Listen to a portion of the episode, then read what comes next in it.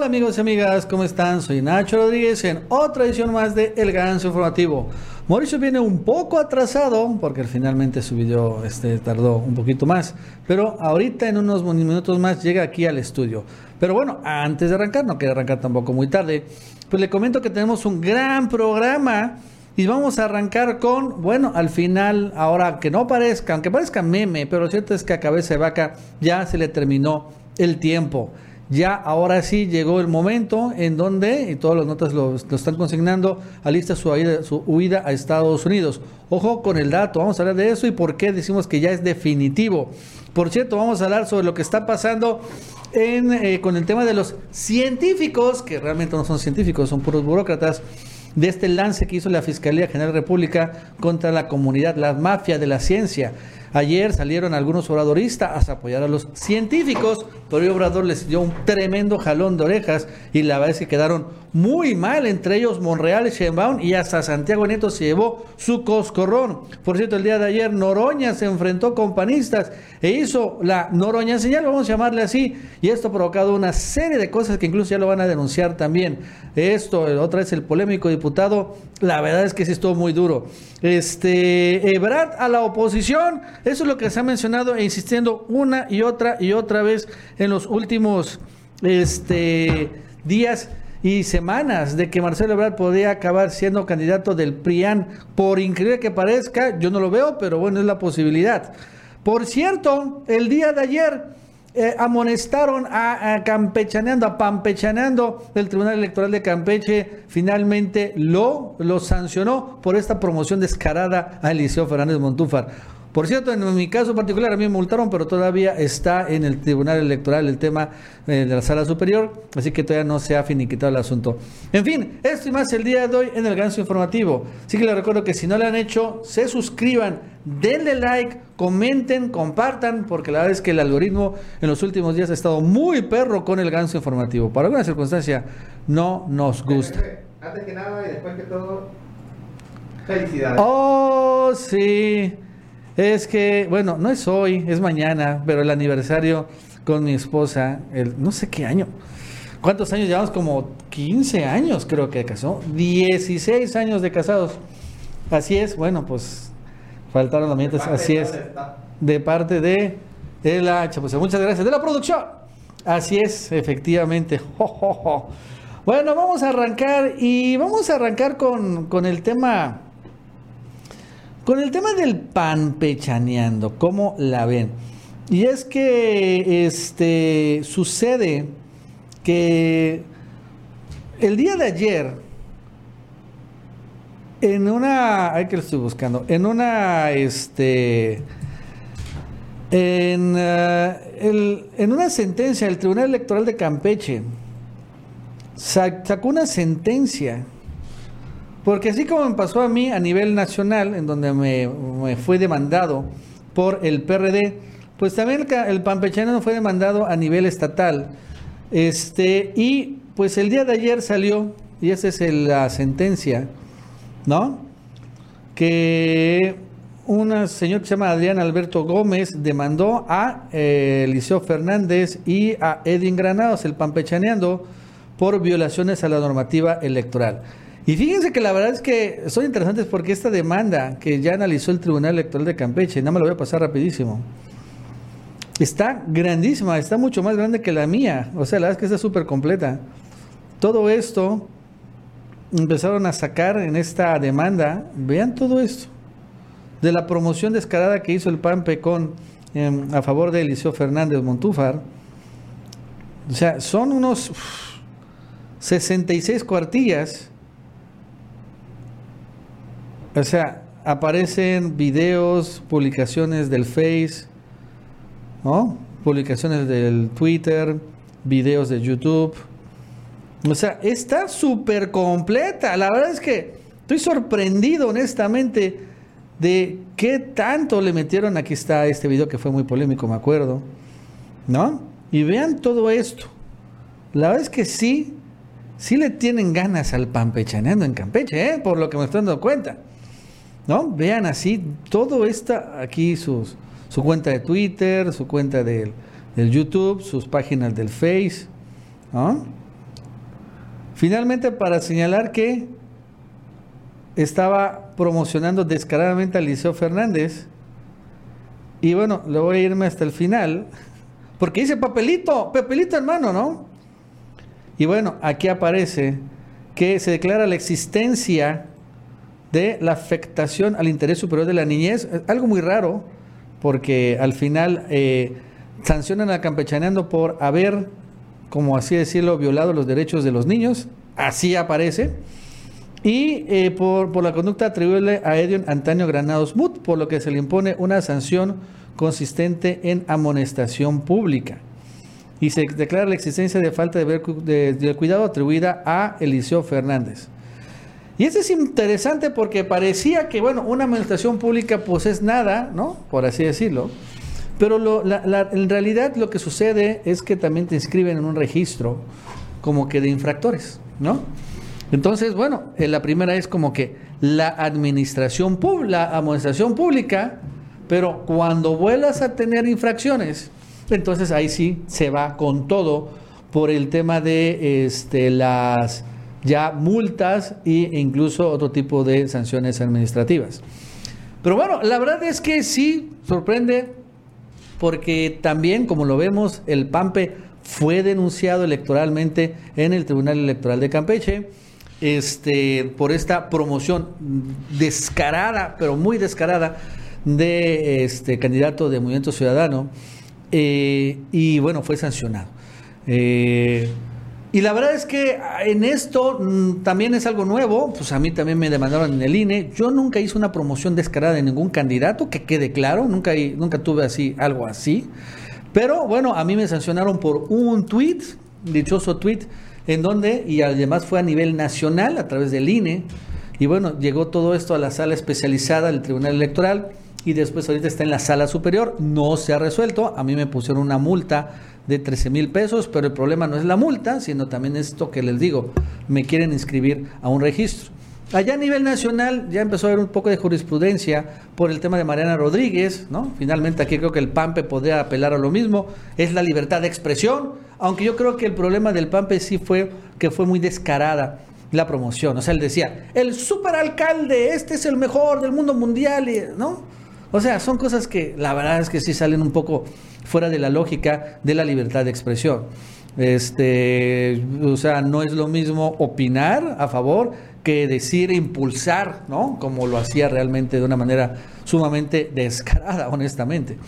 Pero bueno, de todos modos, yo supongo que el PAMPE podría apelar a la sala superior, tiene este derecho eh, legal y legítimo, este, pero sí vale la pena señalar que, pues, eh, si hay una nueva cosa, hay algo Ahora estamos ya los youtubers, los influencers, propia Mariano Rodríguez y otros más, ya siendo pues o intentando ser regulados por los tribunales, los institutos electorales.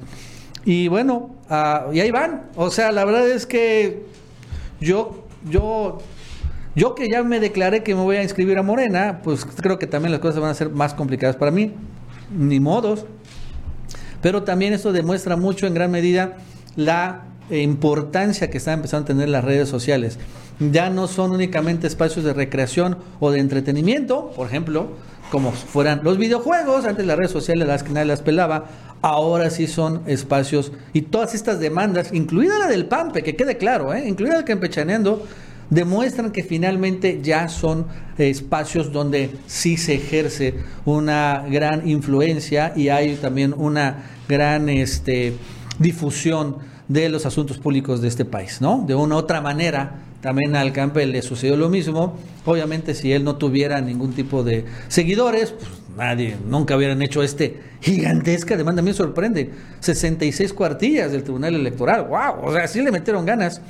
Este, y no lo hubieran peleado. Pero ahora sí. Y bueno, a mí, también obviamente me pelan a mí y bueno, también a otros influencers, ¿no? Entonces, la verdad es que, digo, sin desdoro de la opinión que podamos tener cada uno de nosotros del Campechaneando, sí revela esto, esta... Eh, que ya, ya empezamos a ser tomados ahora sí eh, muy en cuenta para las cosas buenas, pero también para las cosas malas. Por ejemplo, hablando de este tema, ayer el que salía de verdades, este, que también ya regresó hace unos meses más o menos. Él también denuncia cómo igual este, sigue peleando con estos verificados independientes, ¿no? Este, ayer sube un tweet. Pues que la verdad es que sí, sí, sí. Dice, por ejemplo, en serio, los verificados independientes de Facebook son una porquería. Aquí es el colmo. Por favor, fiscalía intentos a esto. Un ataque orquestado ya deliberado. Increíble, estas basuras se digan independientes, pero son gatos de Claudio X González como Rafael Cabrera. ¿Qué sucede? Sucede que, que de verdad subió un video al Facebook donde dice así. Fiscalía sacude a México, lanzan 31 órdenes de aprehensión, grande escándalo de corrupción, hallazgo de 200 millones de pesos.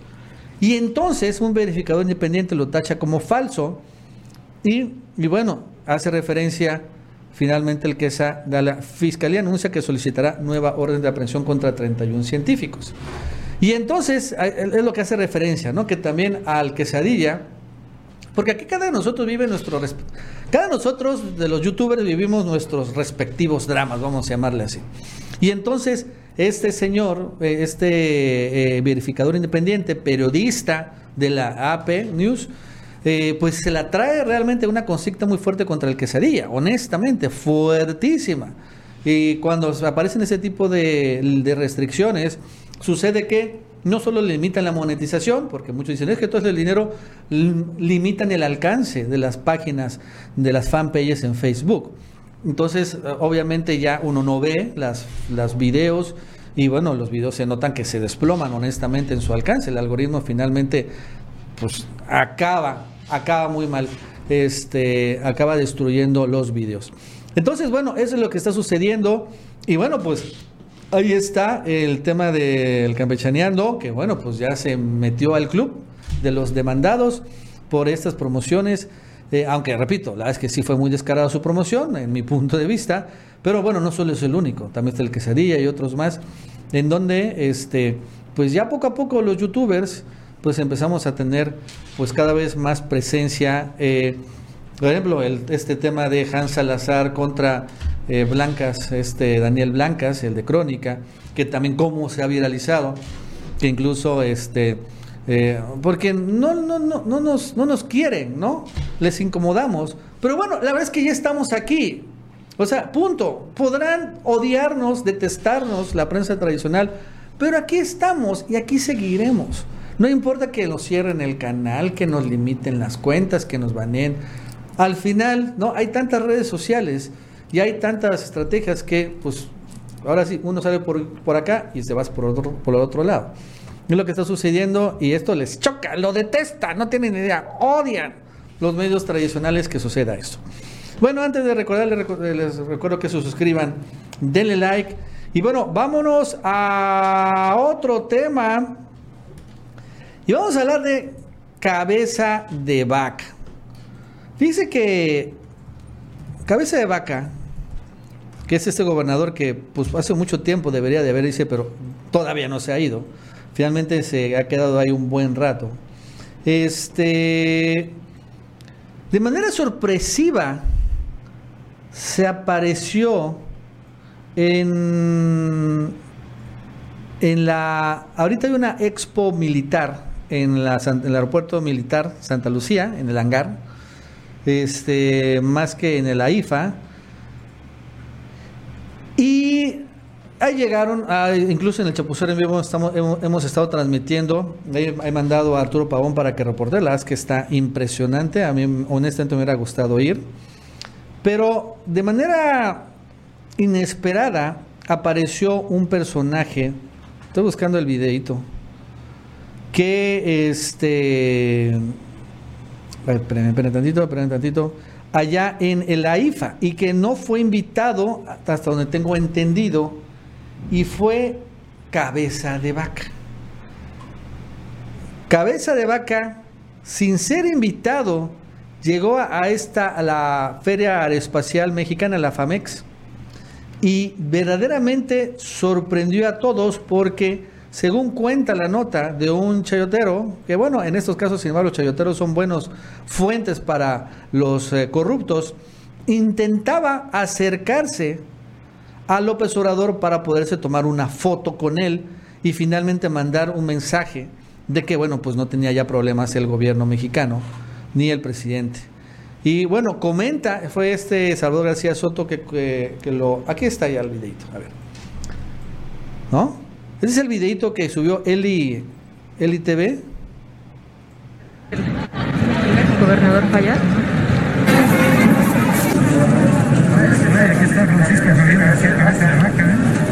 Y ahí aparece rapidísimo. Cabeza de vaca no fue invitado, ahí no se, ahí se ve, ese es el que está ahí. No fue invitado a la feria aeroespacial. El que fue invitado fue el gobernador de Querétaro, que aparece ahí, ahí lo vemos, está aquí, está acá, ¿no? El que aparece, eh, el gobernador de Querétaro, aparece a la derecha de cabeza de vaca, estamos se ve un poquito atrás.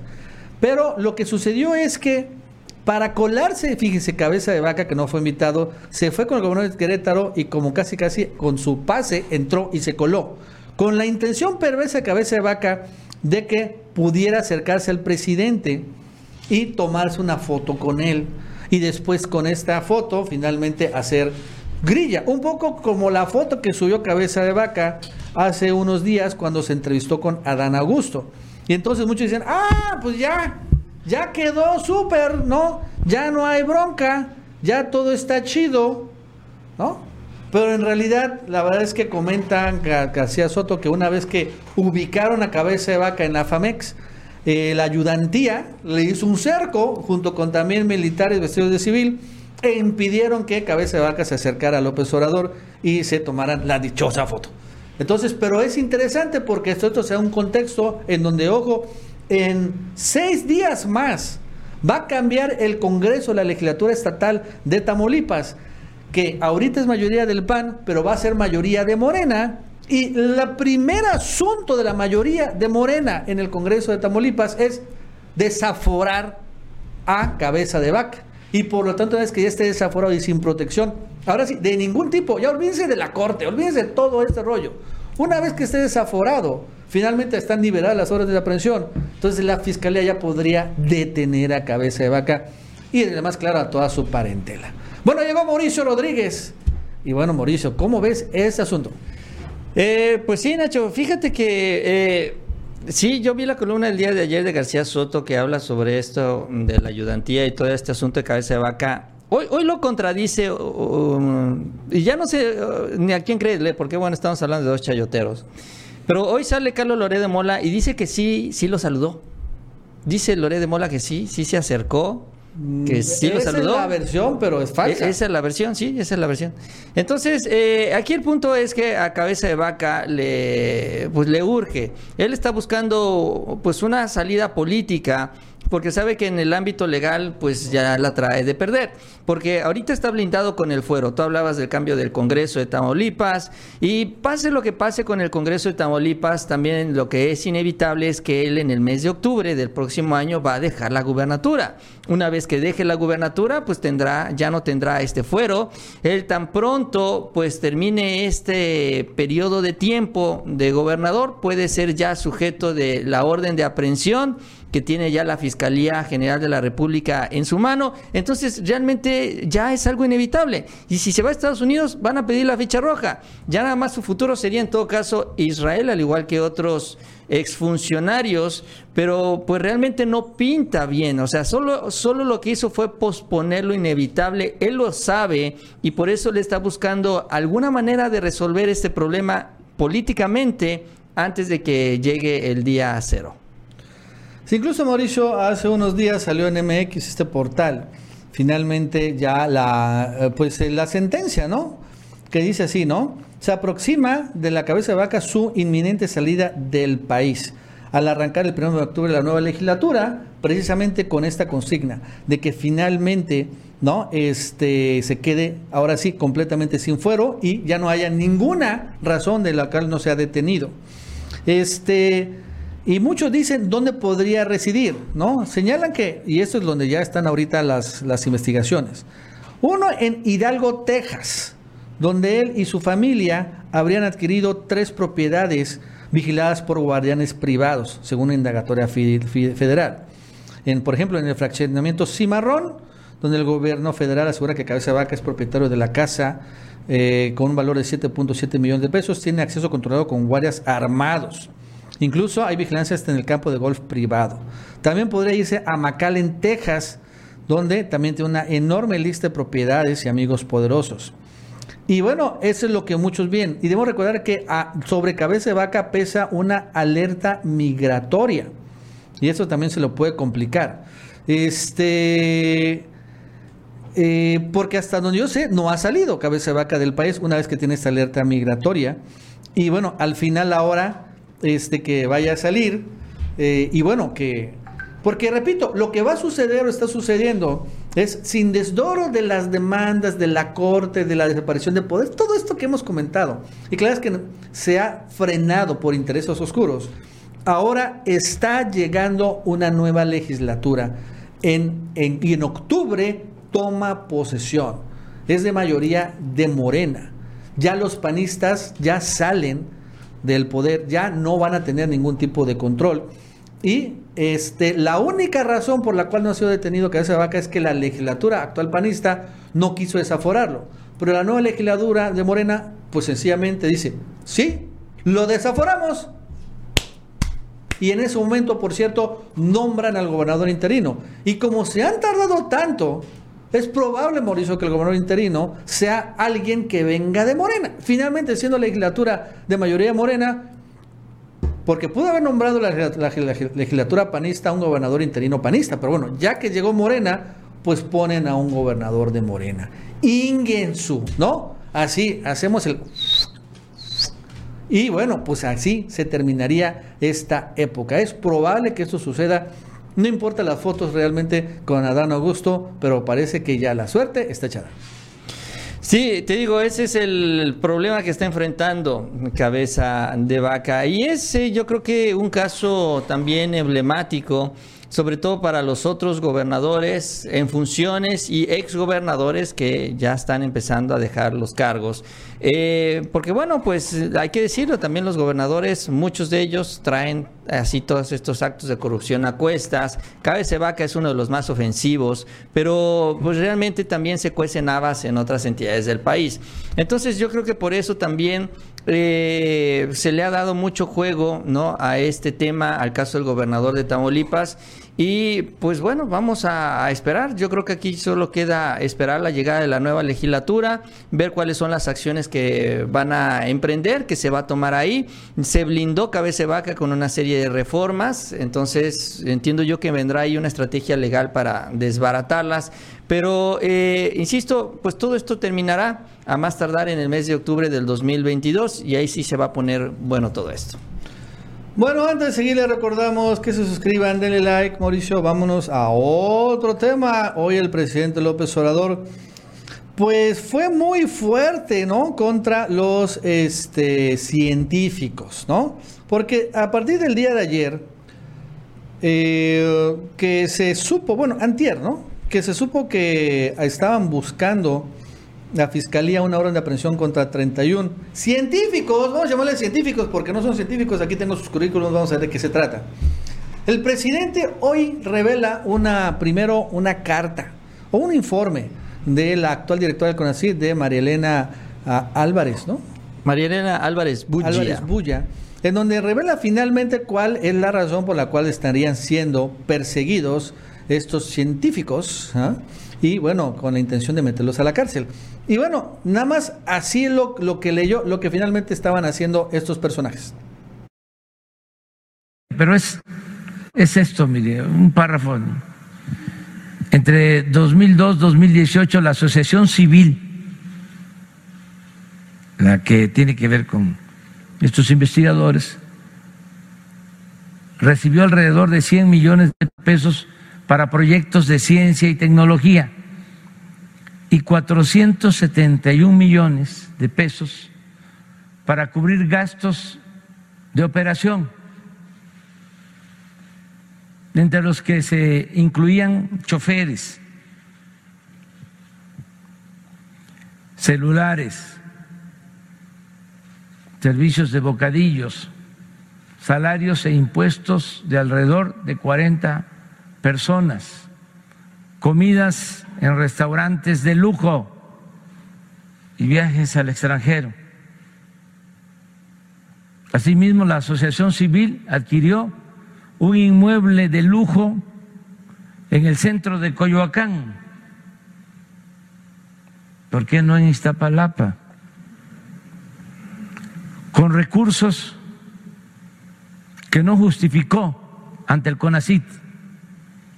Además de que dicha asociación civil fue la instancia responsable de emitir el dictamen en 2007 que justificó las omisiones de las autoridades federales en relación con el rescate de los cuerpos y la ampliación de investigaciones relacionadas con la mina de pasta de conchos. O sea, en un grupo predilecto del régimen anterior. Entonces, como ya no se puede mantener estos privilegios, pues ahora este, se sienten perseguidos. Pero yo le pregunto a la gente, este, el combate a la corrupción va a ser selectivo o va a ser Bueno, ese parejo al final, ¿no? Entonces, este, esto es importante porque finalmente hay un informe y el presidente pues justifica finalmente la, eh, la persecución de la fiscalía. Y además dice el combate a corrupción, que solo porque son académicos, que no son científicos, son académicos, en lo mejor de los casos, burócratas en el peor y delincuentes de cuello blanco, todos ellos, va a ser parejo o va a haber estos que vamos a proteger. E incluso el presidente reveló ah, el tuit de un pseudocientífico de estos que finalmente estarían siendo perseguidos. Y la verdad es que está muy fuerte porque es la primera vez que veo a López Obrador diciendo una grosería. pseudoescritora, pseudoinvestigadora. ¿No saben quién es? La sopilota. Esa idiota que no sabe ni escribir una frase sin faltas de ortografía. Ella no tiene ningún fuero. Y gracias al pendejo, loco, imbécil, ese al que hoy limpian los zapatos, ustedes y Hertz.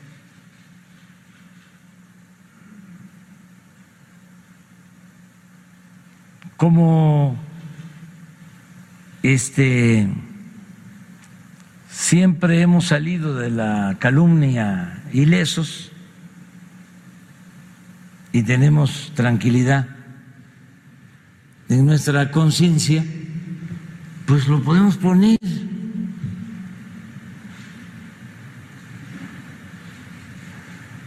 Pero esto es para que entre todos analicemos el grado de descomposición al que nos llevaron con la política de pillaje, de corrupción, en donde lo más importante era triunfar a toda costa, sin escrúpulos morales de ninguna índole. Pero también aquí Mauricio está acuerdo que destrozaron a los defensores de estos científicos. Eh, mira, el presidente, eh, pues yo creo que está muy molesto, muy, muy, muy molesto por esta, estos mensajes, este insulto. Y, y no tanto el insulto hacia él, sino el insulto hacia su esposa, la manera en la que se refieren a ella, cómo la insultan en todos los niveles, ¿no? Pasando de la ofensa, que significa la palabra, también a las ofensas en cuanto a su desempeño académico, porque bueno, ella es historia investigadora también. Entonces, a todos los niveles, pues. Entonces, eh, generalmente, y, y, y por qué lo digo? ¿Por qué, ¿Por qué, lo siento yo así? No porque, bueno, eh, lo haya gritado a, o lo haya él así reclamado pues con, con, mucha fuerza, ¿no? Pero el hecho de que él haya leído las palabras completas, todas las palabrotas, es un reflejo de eso. O sea, él, él, él ha pasado ya otros tweets que tienen palabrotas y generalmente no las menciona. ¿No? Él se lo salta, sobre todo, y entiendo yo porque cuida la investidura presidencial para que no escuchemos al presidente decir palabrotas, ¿no? Eh, pero ahora no. O sea, ahora él, él, él, él decide saltarse esto y, y- lee todo el tweet completo. Eso para mí es un reflejo de lo molesto que estaba por esta expresión, pero por lo que representa también, porque este señor pues está siendo investigado por la Fiscalía General de la República, insulta así al presidente por esta investigación que tiene encima, pero además no es porque se le haya ocurrido a Alejandro Hertz nada más investigar a este señor y ponerlo ahí en esta situación, sino también porque viene una denuncia del CONACIT, sino también porque encontraron irregularidades, porque el señor ahí está decidiendo el rumbo de más de 500 millones de pesos, como lo señaló él en el párrafo anterior, en el video anterior, y que, eh, y bueno, ahora que se le pide que rindan cuentas, se pone y se dedica a insultar de la peor manera posible. Y sobre todo reflejando, pues realmente lo que hay detrás, que es un interés político. O sea, esto que se viene denunciando en el CONACYT desde hace tiempo, ¿no? Tú has mencionado, sacado los tweets, por ejemplo, de cómo ahí se pagaba el chayo, como el caso de Cayo de Hacha, y otros tantos más se pagaban a través del CONACYT. La propia Elena Álvarez Bulla habló de los fideicomisos, de que también se le entregaban pues grandes recursos, miles de millones de pesos a empresas desde el CONACYT. Ahora, también a este grupo privilegiado de científicos, entre comillas, pues también se daban la gran vida gastando este recurso del CONACYT. Entonces, después de que se desmonta todo esto y se busca fijar responsabilidades, vienen los insultos, pues el presidente reaccionó de esta manera. Y también aclarándole algo a los morenistas que están por ahí dudosos, diciendo, ay, es que está muy excesiva la acusación de la fiscalía, ay, pobrecitos científicos. No, o sea, no.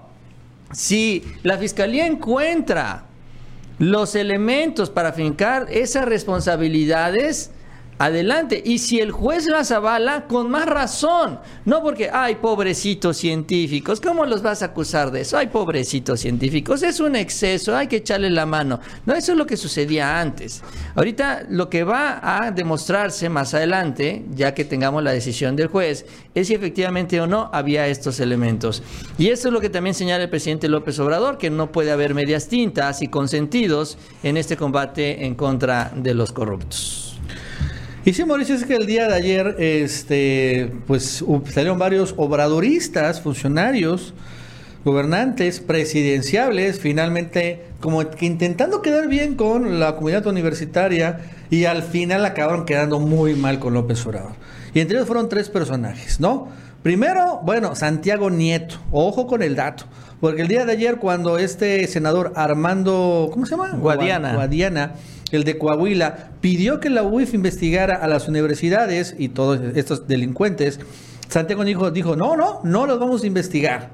Entonces, la verdad es que sí se vio, no sé, no me gustó lo que hizo, fue muy rápido en la, de- en la defensa, cuando, recordando que desde las universidades se dio la estafa Sí, maestra. eh, en el país de la estafa maestra yo no lo veo tan mal. No, o sea, y aparte están las universidades, o sea, y las universidades son semilleros de corrupción, por un lado. Después Ricardo Monreal también igual salió a defenderla. De él no me de- no, no me sorprende, el eterno traidor obviamente sale a defender a este las las las universidades, pero ojo, la que fue peor embarrada fue Claudia Sheinbaum, donde el día de ayer también señaló públicamente que le parecía un exceso, ¿no? Un exceso lo que están haciendo contra los pobres científicos, contra la comunidad universitaria y científica del país. Y hoy el presidente, la verdad es que sí les da un jalón de orejas a los tres. Para decir, no, no, no, esperen tantito. O sea, sí, están las universidades y, ok, tienen su autonomía. Pero también es una realidad que muchas, en las universidades, si bien hay grandes mentes, pero también en gran medida son semilleros de golpistas, de corruptos, de pillos y ladrones. Los directivos, como Enrique Grau, el rector de la UNAM, está protegiendo al exdirector del CONACIT, este personaje que finalmente es el que ideó esta estafa maestra, por así decirlo, del CONACIT. El exdirector del CONACIT era exdirector del CIDE. ¿Y sabes que metió a toda su familia, toda la gente del CIDE ahí? ¿no? O sea, y ojos, esos son los científicos, ¿no? Los economistas, Mauricio, tú, tú eres economista, yo también. ¿Tú te consideras científico? No, Pues no, porque la verdad es que la, la- la economía no es una ciencia. Y ahorita te voy a leer cuántos economistas hay en estos que están siendo investigados. O sea, realmente, Mauricio, y hay abogados, hay administradores, y digo, respeto a todas estas áreas de, de las, las profesiones, pero no son científicos, porque dicen, es que son científicos. A ver, hazme el favor. Por ejemplo, el hermano de Adela Micha es matemático. Ok, pero tiene como 20 años, Mauricio, que es burócrata. O sea, él no ha hecho y no ha, nunca ha escrito ningún paper desde hace mucho tiempo. Se dedica a la política, a ser burócrata. Él tampoco es científico. Perdóneme la vida. Acuérdate que el hijo de Adela es un vividor, como el hijo también de Adela Micha, otro vividor. Y hay muchos en las universidades, no solo en México, sino en el mundo también, son semilleros de golpistas. Se enseña esto. Entonces también, la verdad es que es hora de limpiarlas también, ¿no? Y bueno, en gran medida, pues empieza también por, por arriba, por buscarlos, pues este tipo de cosas, ¿no? Y la corrupción, parejo. Y la es que sí, fue, bueno, fuerte jalón de orejas a Santiago Nieto, a Monreal y a Claudia Sheinbaum. Sí, porque además quedaron exhibidos los intereses, ¿no? Este tuit de Aldrete lo que exhibió es realmente este grupo político que hay detrás. Y además también en otro tuit de Aldrete, pues eh, sale ahí festejando a Felipe Calderón, ¿no? Saca un tuit en el grito del 16 donde dice, este es un verdadero presidente, un verdadero grito, y saca el video del grito de Felipe Calderón. O sea, son de este grupo político de la ultraderecha, seguidores de Vox, y que recibieron estos grandes privilegios, grandes lujos. Y, y sí se dio estas, pues estas medias tintas. La verdad es que, pues yo creo que el presidente jala las orejas porque, pues en esto hay que ser de una sola pieza, como lo decía yo. Él en este combate a la corrupción no está viendo, a ver, ay, ay, sí, sí, no, no, a estos no los toques. Hay pobrecitos a los maestros académicos, hay pobrecitos a los científicos. No, no, no les hagas tantas acusaciones. Acúsalos, pero poquito. O sea, no, eso no es así. O sea, aquí se tiene que investigar todo esto. ¿Cuál es la acusación sobre esta, este foro consultivo, Nacho? De entrada es una asociación civil, es una institución privada. Luego, se crea esta institución privada que no es del gobierno federal, es una institución privada, es una asociación civil como la de Claudio X González. Y luego se modifica la ley también del CONACIT, la ley interna, en donde se obliga al CONACIT a entregarle recursos y también a cederle varias funciones del CONACIT. Entonces, ¿qué es lo que hacen? Ya que está conformado todo esto, le mandan dinero y luego los que estaban en el CONACIT y que le mandaron dinero se van al foro y empiezan a manejar este foro consultivo, esta asociación civil con el dinero que ellos mismos se entregaron. Imagínate nada más todo este procedimiento. O sea, no nada más es de que manejaron el presupuesto, no, no, no, hicieron y crearon todo un modelo para manejar este presupuesto sin tener que rendir cuentas, porque una asociación civil es una institución privada, sí, que está en la ley del CONACID y todo eso, que eso es lo que ellos argumentan, pero es una institución privada, a final de cuentas. Y no solo eso, Nacho, sino cuando llega la 4T, cuando llega Álvarez Bulla, les dice, ¿sabes qué? Pues ya no les voy a dar dinero. Y entonces lo que hicieron en esta asociación civil fue demandar a la titular del CONACID. O sea, se fueron en contra legalmente de Álvarez Bulla para que le siguiera dando dinero. Ellos fueron los que empezaron también con este frente legal. Dice Álvarez Bulla, ah, nos vamos a ir con el... Ah, pues entonces yo los voy a denunciar. Entonces también ahí es donde se da todo este escenario legal que deriva en esta investigación de la Fiscalía y en estas acusaciones de Alejandro Gertz. O sea, no son unas blancas palomitas, son bien mañosos y querían seguir recibiendo dinero y bueno, pues ahora ese problema que están enfrentando. Mira, pues vamos a leer rápidamente la ficha curricular de los científicos demandados, para que veamos de qué se trata, ¿no? Porque es que dicen, ah, es que son los científicos, ¿no? No, no, man, son vulgares ladrones. Por ejemplo, ve, rápidamente, ¿no? Son 31. Enrique Cabrero, este es el más importante, exdirector del CONACYT entre 2013 y 2018, durante toda la sección de Peña Nieto, pero de 2004 a 2012 fue el director del CIDE de entrada, ¿no? Por cierto, a él, a él le dicen... Y es ahorita de los- que está en la Junta de Gobierno de la UNAM. Es el de la UNAM, ¿no? Pero él, él señala que él tenía a su esposa trabajando en una de las empresas que fue beneficiada por los fideicomisos del CONACYT. Bueno, este cuate es un pillo y es el que está defendiendo Enrique Grau, el rector. Dice él que no es cierto, pero ahí estaba su esposa.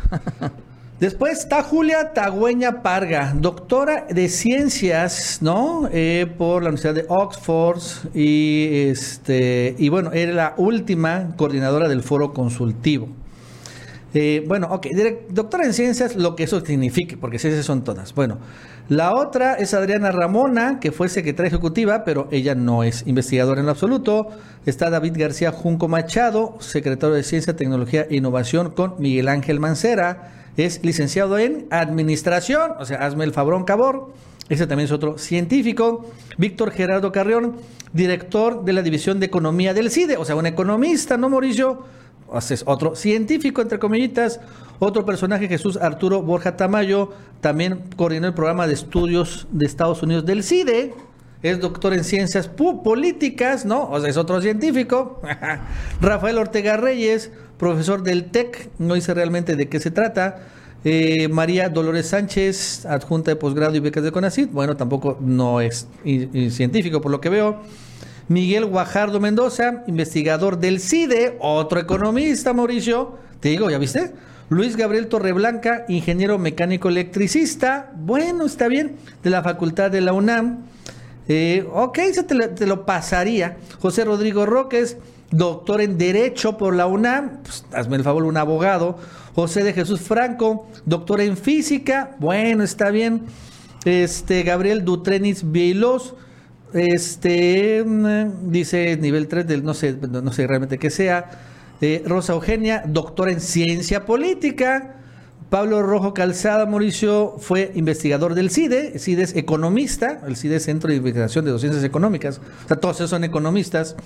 Marcial Bonilla, doctor en biofísica. Bueno, ahí sí le pongo una palomita. Salvador Emilio Luch, doctor en uso y manejo de recursos naturales. Bueno, está bien. Regina María es química de la UNAM. Ok. Mauricio Francisco Mauricio, maestro en economía, en econometría. Hazme el favor. Este, María Mónica, matemáticas aplicadas, que es como economía, la verdad es que no, no es matemáticas. Eh, Miguel Gómez es abogado. El otro señor, Francisco Mora, apoderado legal, o sea, es abogado también, derecho administrativo, o sea, Patricia Zúñiga, este, bueno, no, no dice de qué es. Luis Mier es el profesor en el departamento de física, bueno, está bien. Elías Micha Saga, que es el hermano de Adela Micha, es eh, matemático, ¿no? Bueno, y entre todo, In- In- Inocencio Higuera Cipara, ingeniero bioquímico, eh, Julio César Ponce, eh, no dice qué es, Lorena Archundia Navarro, eh, no dice qué es, bueno, estuvo en el CIDE, así que es economista, Rafael Pandón Cerón, no dice qué es, Teresa de León Zamora, maestra de ciencias, directora de comercialización, o sea, una marquetera, y bueno, Jorge Antonio Villegas tampoco dice qué es. Pero bueno, si te das cuenta, Mauricio, de los 31, ¿cuántos te podríamos decir que son científicos, ¿no? Que tengan realmente un doctorado e investigador de ciencias. ¿Cinco? Sí, entre 5 y 10, ¿no? A lo Ajá. mucho. Los demás son o economistas, la gran mayoría, más o más economistas. Muchos son abogados administrativos, ciencia política, y otros, otro poco son burócratas, Mauricio, ¿no? Que fueron, o sea, que no tienen absoluto, son, o sea, no tienen ningún tipo, nada más trabajaron para el CONACIT, pero sin ningún tipo de estudios académicos superiores o de posgrado. Esos son los científicos que dicen que nos debemos de indignar por esta persecución de Hertz. Sí, eh, pues eh, ellos escudan en eso, ¿no? Eh, Sobre todo el sector académico, científico, ha tenido muchos privilegios siempre con el paso de los años, en el- sobre todo en el sexenio, los sexenios neoliberales, con la idea de que, bueno, pues se tiene que invertir en ciencia y tecnología, también toda esta lógica y dinámica de la autonomía de las universidades les ha dado ese estatus, ¿no? Privilegiado de ser intocables. Entonces, eh, ¿por qué? Porque, bueno, ellos se mueven eh, justamente eh, entre estas universidades, entre estas instituciones que son autónomas y al ser autónomas no tienen que rendirle cuentas a nadie. Entonces, eh, ahora pues con esta estrategia de desmontar todo lo que se creó sobre todo en el CONACIT, que era un gran agujero, ¿no? De corrupción, que todo el dinero que supuestamente era para invertirlo en esto, que es muy importante, la ciencia y tecnología, pues terminaba en manos nada más de los comerciantes, traficantes de influencias, como señala el presidente. Eh, pues eh, ahora revela, sa- saca, sale a relucir todas eh, pues estos detalles, vamos a decirlo así, todos estos pequeños, la línea chiquita de quiénes son estos que trabajan en la ciencia y tecnología de México, que realmente no se dedican a, esto, a innovar, a sacar adelante investigaciones, solo es un pequeño puñado, o sea, sí existe en nuestro país, es un pequeño puñado de científicos que realmente se dedican a esta chamba, que no son los mismos que están haciendo grilla, que no son los mismos que están buscando cómo manejar presupuesto, que no son los mismos que quieren estar ahí en las instituciones tomando las decisiones de a dónde vas a mandar el dinero. Que es lo que hacían esos. Esos estaban metidos en la política y no estaban metidos en el laboratorio. Esa es la gran diferencia. Quien está metido en el laboratorio no tiene tiempo para hacer todo este tipo de cosas.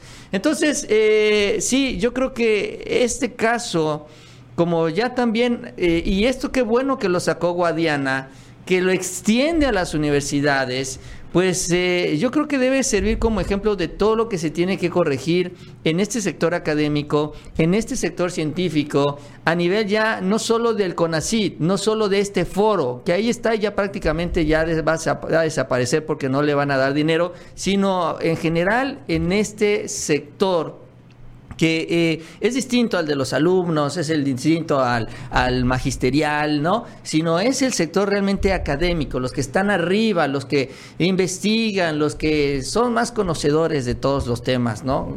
De este, de este tipo, pero que eh, se han viciado, se han viciado por un sistema que les ha permitido también pues irse por, por otros lados. Yo sí apoyo la idea de que las universidades autónomas tengan ciertos límites, ¿no? O sea, tengan que rendir cuentas, tengan que cumplir ciertas condiciones, porque en el país de la estafa maestra, pues ya nos damos cuenta que las universidades, pues sí, también hay fraudes. O sea, ahí está el caso, no nos tienen que platicar nada. Santiago Nieto dice, es que no me voy a meter eh, a investigar a universidades, pero hace seis meses, un año, congeló las cuentas de la Universidad Autónoma del Estado de Hidalgo.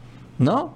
Por lo mismo, por la corrupción al interior de la universidad. O sea, sí sucede. No hay que cerrar los ojos, no hay que voltear para otro lado. Más bien hay que ver el problema, hablar con las universidades, con los rectores y en el marco de la autonomía encontrar una solución donde se puedan reducir estos vicios, esta corrupción y donde también se respete esta figura autónoma que yo creo que sí es importante tenerla ahí, pero al igual que el resto de los organismos autónomos en este país y todo lo que tenga la palabra autónomo termina pervirtiéndose y eso es lo que también hay que cuidar. Bueno, antes de seguir, les recordamos que se suscriban, denle like, Mauricio. Y bueno, el día de ayer en la Cámara de Diputados, bueno, estalló el caos. Y Noroña, bueno, pues ya es agente del caos, pues lo provocó con un debate y bueno, una señal, una señal obscena. Vamos a verlo. guardan. Me grita hipócrita alguien que me hacía así en la legislatura pasada. Yo le decía, compañera, está usted mal de artritis, la voy a mandar al Seguro Social para que la atiendan. Esa es la hipocresía de Acción Nacional. Esa es la doble moral y la majadería. Ah, pero no le responda uno a una compañera porque entonces era- eres misógino. Somos pares, aguanten los argumentos. Somos pares, llegamos por el voto de la gente. Bueno, no sé si reír o llorar. O sea, honestamente, pues no sé si estuvo bien o estuvo mal. Que, porque no se la hizo realmente eh, Noroña la seña a la diputada, ¿no? Que se llama Araceli. Porque esta señora, eh, Ania, perdón, Ania Saraí Cárdenas, le estaba gritando ahí a Noroña en el momento de su intervención, ¿no? Estaba así, ¡ah! Y entonces ella, él dice, no, no, pues a mí me hizo la diputada así, pero pues yo no se lo voy a decir, ¿no? Pero al final hizo la seña. Y bueno, Mauricio, se desató el caos tremendo, porque empezaron a decir que, y si es incorrecto, decir que Noroña le, se la hizo a ella. No, no le hizo. Nada más es, mira, a mí algún día me hicieron así. eh, pero bueno, realmente no se lo hizo directamente o explícitamente a ella, pero sí, por así decirlo, de una manera indirecta, porque tampoco podemos ignorar eh, la intención. Y bueno, la verdad es que Noreña Mauricio ayer desató el caos. La diputada, porque desmiente, el día de ayer desmintió que ella haya hecho una seña obscena a Noroña, ¿no? E incluso dice que lo va a denunciar. Así que a la cárcel, Mauricio, por hacer este, esta seña obscena, Noroña. bueno, Noroña también, que- me acuerdo que también quería denunciarme a mí, ahorita que me acuerdo, por cierto. Pero bueno, este, y esta es la, la diputada que, con la cual estaban peleando. ¿Qué? Caray, la es que esta legislatura está apenas arrancando y vaya que hay momentos muy fuertes. Lili Telles, la Márgara, el papá del Checo, Noroña y este... Se, se- se está, pues, se va a poner muy intenso rumbo a la elección presidencial. No, y déjate las reformas constitucionales, Nacho, donde se van a empezar a debatir ya temas también importantes. Sí, bueno, hay que, hay que ser realistas. Noroña sí se, lo, se las pintó. Digo, lo hizo con una estrategia indirecta diciendo que, bueno, así es como se lo, se lo, se lo señalaron a él, así es como le hicieron a él con esta seña. Pero bueno, finalmente ay, aprovechó para, para mandarlo. Para- Picando la cresta ahí eh, también a los panistas, Noroña también aprovechó en su discurso para pues decirles también de todo, ¿no? Y con justa razón, también eso hay que decirlo, porque los panistas se han ganado, sobre todo porque ayer también, como estaba el secretario de Hacienda, empezaron a hacer comparaciones, ay, es que durante el sexenio de Calderón había más dinero para medicinas, ahorita se tira en las obras, ¿no? faraónicas del presidente y empezaron con este tipo de argumentos también absurdos, que bueno, pues es básicamente la, la línea, la línea que ellos han marcado desde hace tiempo, esperando engañar y confundir a la gente. Y, y, pues Noroña aprovechó, aprovechó para apoyar al secretario de Hacienda. Y, eh, y bueno, pues responderle a los panistas. La verdad es que ya cada vez que se para Noroña, los panistas se ponen también en plan así de, de, de choque, ¿no? O sea, ya también ya, ya se ve que esto va a ser de manera recurrente, porque también pues... eh, lo de Margarita, por ejemplo, yo creo que esto es consecuencia de lo de Margarita que le gritaron ayer. Entonces, como le gritaron a Margarita, se desquitaron los panistas.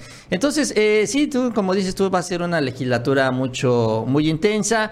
Eh, obviamente, pues del lado de la derecha condenan lo que hizo Gerardo Fernández Noroña. Pues yo creo que lo podemos dejar en el tema, en la esfera de lo polémico, ¿no? Porque bueno, pues sí genera, es una situación polémica, definitivamente, hacer este tipo de señas en la tribuna de San Lázaro. Pero eh, bueno, pues ahí está parte de la discusión, diría yo. Eh, ahora sí, el riesgo, como dices tú, ya lo denunciaron por violencia política de género. No sé si puedan impulsar un proceso así en contra suya una vez más. No lo sé. Vamos a ver qué es lo que deciden los panistas. Pero sí lo van a hacer. Algo le van a buscar a Gerardo Fernández Noroña. Bueno, antes de seguir, recordamos que se suscriban, denle like, Mauricio. Y fíjate que en los últimos días ha empezado a crecer el rumor, o cuando menos lo ha, lo han lanzado de una manera perversa el prianismo, un rumor que es bastante perverso, de que Marcelo Ebrard podría ser el candidato no de Morena, sino de la oposición. Ante, y ya empiezan a hablar sobre eso. Ante el hecho de que Obrador tiene su favorita con Claudia Sheinbaum, señalan que Ebrard podría acabar abanderando al PRIAN-RD, ¿no? Incluso Mauricio, o sea, es algo que crece como un rumor, pero por ejemplo ya empieza a tener ese tipo de cosas como notas de ese tipo, por ejemplo, ¿no? En el PRI crece la idea de llevar a Ebrard como candidato presidencial con un megafrente opositor. O sea, entonces ponen aquí que Manlio Fabio Beltrones se ha venido reuniendo con priistas para que Ebrard participe en una primaria, una elección interna, por así decirlo, contra Mauricio Vila, el gobernador de Michoacán, o Enrique Alfaro, el de Jalisco. Entonces, este que ya, según esto, Manlio Fabio está empezando a convencer al Movimiento Ciudadano, que ha hablado con José Antonio Mit y Emilio Gamboa, y que solo faltaría convencer a Alejandro- Alito Moreno, a Rubén Moreira y en particular a Osorio Chong. Y empiezan a hablar sobre hacer escenarios, ¿no? Sobre, bueno, oye, ¿y, qué, y cómo a Ebrard como candidato? Oye, pues, vamos a ver, hay que convencer a fulano y tal, venga. Y mira, la verdad es que Ebrard, yo no sé si sea candidato de Morena, PT, es que no es fácil atinarle ahorita, pero yo estoy segurísimo de que, mm, pues, bueno, no puedo estar segurísimo, pero casi, casi, no el 100, sino el 99%, 99% seguro, que Marcelo Ebrard no va a arriesgar, olvídense su prestigio, olvídense, sino toda su historia para ser considerado el más grande traidor a la patria si acepta ser candidato del PRI, PAN, PRD. Esto podríamos, tal vez, a Monreal sí lo vería como candidato de la oposición. Pero bueno, pues es un gran traidor. Pero la verdad es que Ebrard es, no es traidor. Cuando menos hasta ahorita nunca lo ha sido, ¿no? No, no tiene en sus genes hasta ahorita esto. Pero sí es una perversidad, ¿no? Una mezquindad que empiezan a jugar con esto precisamente para dividir un poco el voto de Morena, señalando que, bueno, pues Ebrard se va a ir, güey. Así que, pues ya te vas con Ebrard al PRIAN, los ebrardistas, cuando en realidad las cosas no son así, ¿no? Pero sí vale la pena señalarlo porque no que van a intensificar esto en columnas chayoteras en las próximas semanas y meses. Sí, no lo, no lo veo tampoco para nada. Yo creo que ahí está, esta nota son de esas inserciones pagadas, ¿no? De estos que el interesado pide que hagan una nota vinculando a Ebrard con los partidos. Son los interesados por los grupos opositores a Marcelo Ebrard en ese proceso interno de Morena, generando pues ya esta, esta percepción de que Ebrard puede traicionar al partido. No, yo definitivamente no lo veo. Eh, no creo que ninguno de los dos, ni Sheinbaum ni Ebrard, tengan esa posibilidad por la mente. En el caso de Ricardo Monreal, pues eh, yo creo que tampoco, Nacho. Yo creo que no estaría él en posición de arriesgar. Lo que tiene finalmente en la cuarta transformación no se lo va a poder dar ni el PRI, ni el PAN, ni el PRD. Acuérdate más que tiene su hermano, ya es gobernador de Morena. También estaría perdiendo el capital político que se ha construido desde Zacatecas. Entonces yo creo que también hasta por esta misma circunstancia, el propio Ricardo Monreal no saldría. O sea, o cuando menos no se iría con estos partidos. Eventualmente se pelea, eventualmente dice, ah, pues no voy a mover un dedo, háganle como quieran, yo ya me cansé porque no me va a tocar ningún hueso. Pues sí, órale va. Pero ya de eso a irse a otro partido, sí ya hay un mundo de diferencia. Entonces, pues sí, parece ahí como que una estrategia medio malalechosa. Y yo creo que se da un poco en el eh, ámbito o en el hecho de que Ahorita se están dando muy buenas negociaciones entre Morena y el PRI en la Cámara de Diputados. Y en el entendido de que hay algunos morenistas que están sirviendo de puente para estos acuerdos, sobre todo para conseguir las dos terceras partes de los votos que se necesitan. Acuérdense que se necesitan los votos de la oposición para las reformas constitucionales. Y el PRI es uno de los partidos que ha aflojado más. La verdad es que hay que decirlo. El PRI, el PRI está dispuesto a negociar, ya se sentó en la mesa con Morena y parece que están avanzando en estas negociaciones. Eh, ahora, ¿quiénes son los protagonistas? Eso ya poco a poco nos iremos enterando, pero ya en los hechos vamos viendo que este acuerdo se va consolidando para las reformas constitucionales, lo cual es muy importante para el presidente. Bueno, amigos y amigas, eso es todo por el día de hoy. Gracias por seguirnos en otra edición más de El Ganso Informativo. Así es, antes de irnos, les invitamos que se suscriban a este canal. Les agradecemos mucho ese like en esta Chapucero Network y también les invitamos que sigan pendientes de las próximas emisiones. Les comento que el próximo lunes en la mañana vamos a estrenar un nuevo programa en Eso. vivo con conductoras y conductoras nuevos. ¿no? Nosotros vamos a ir obviamente en la tarde Mauricio y yo, mi papá el, el aguijón en la tarde noche y bueno, finalmente construyendo un espacio de más en vivo. Están pendientes, se llama el programa Agárrate México. ¿Te gusta Mauricio? ¿Está bien? Sí, claro que sí, Está cómo bonito, no.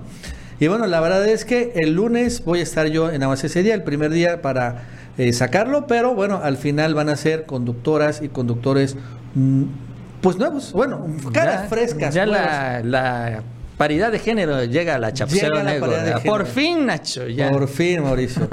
le vamos a quitar, le vamos a quitar el, la- el liderazgo a, a Vicente. Y no somos hombres, como siempre tienen que ser las mujeres que ahorita van a lanzarse. Y estén pendientes a partir del lunes, después de la mañanera. A la hora que termine la mañanera, es que arranca este programa nuevo. Bueno, nos vemos el lunes. Hasta luego.